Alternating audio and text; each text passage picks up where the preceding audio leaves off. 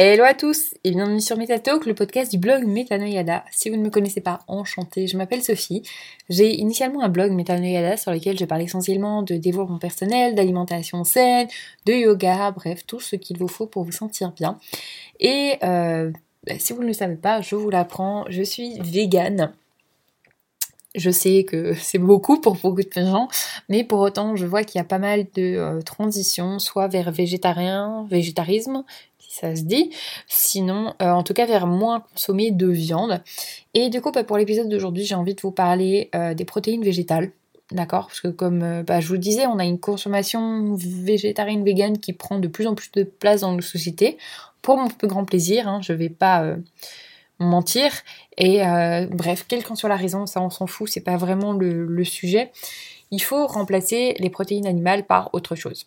Heureusement, la nature nous a plutôt bien gâtés et elle est pleine de ressources pour notre petit corps. Et donc, bah, voici 15 aliments avec beaucoup de protéines végétales, histoire de bien maintenir vos petits muscles.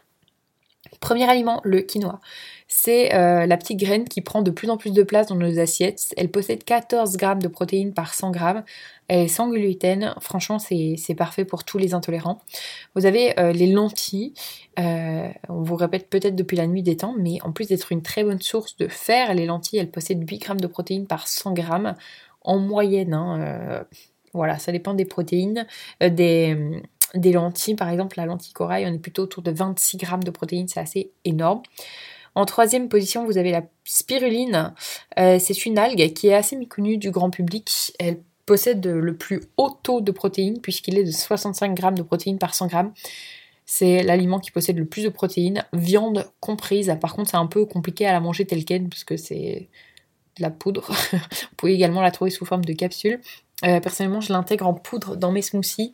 Je tiens à préciser, si vous, vous n'avez jamais essayé, euh, que euh, la spiruline en poudre a une odeur extrêmement bizarre. C'est une algue, donc elle sent la mer, elle sent le poisson. Donc c'est très bizarre de mettre du poisson dans votre smoothie. Je vous rassure, le goût n'est pas là. L'odeur part une fois qu'elle est mixée, mais ça sent pas très bon. Je dois vous avouer, c'est pas fifou si vous avez un problème avec l'odeur, personnellement, je me bouche le nez. Euh, je suis pas très sensible, mais ça sent vraiment pas bon. Euh, je me bouche le nez juste le temps d'ouvrir le paquet et de mettre euh, ma, cuillère de spiruline dans mon, dans mon bol.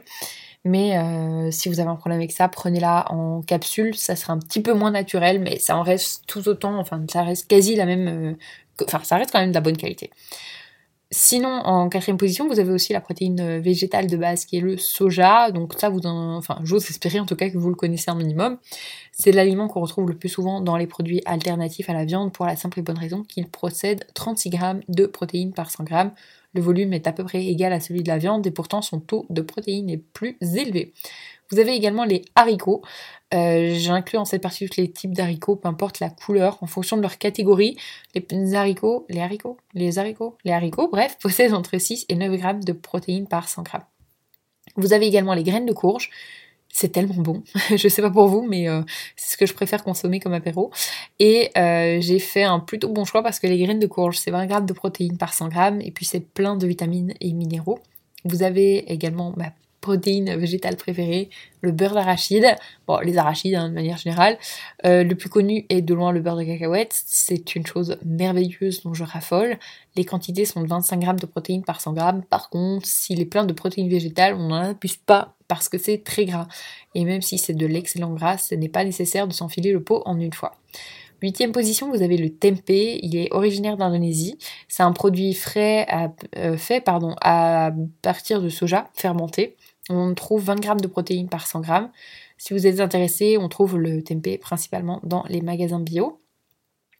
Vous avez également la bombe en protéines végétales qui sont les pois chiches. C'est le roi des légumineuses. Il apporte 19 grammes de protéines pour 100 grammes. Dixième position, vous avez les graines de chia. Euh, c'est ce qu'on peut appeler un super aliment, un peu comme la spiruline. Les graines de chia contiennent énormément de minéraux, de vitamines, des oméga 3, mais en plus l'apport en protéines est de 17 grammes de protéines par 100 grammes. C'est sûr qu'on n'en mange pas euh, par cuillère entière, mais euh, mettez-les en complément dans vos salades et vos smoothies. Vous avez également une euh, protéine végétale assez connue qui est le tofu. C'est le premier aliment auquel on pense quand on pense euh, à, enfin, parle plutôt à remplacer la protéine animale. Le tofu, il varie entre 10 et 15 grammes de protéines par 100 grammes selon la préparation. Le son d'avoine, euh, il fournit bien en protéines avec ses 13 grammes de protéines par 100 grammes, mais il est également plein de fibres, de magnésium, de fer et de zinc. Vous avez également le sarrasin.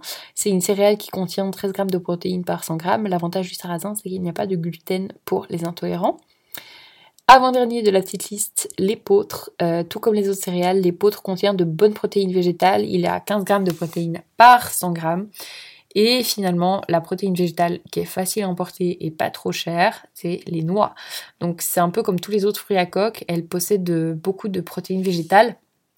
L'apport est de 20 grammes de protéines végétales par 100 euh, grammes, ce qui est pas mal du tout. En plus de ces protéines, la noix elle contribue à faire baisser le mauvais mauvais cholestérol. Donc voilà pour euh, les protéines. Juste pour vous donner un ratio euh, pour les protéines animales, la poitrine de poulet euh, cuite sans peau, c'est 31 grammes de protéines.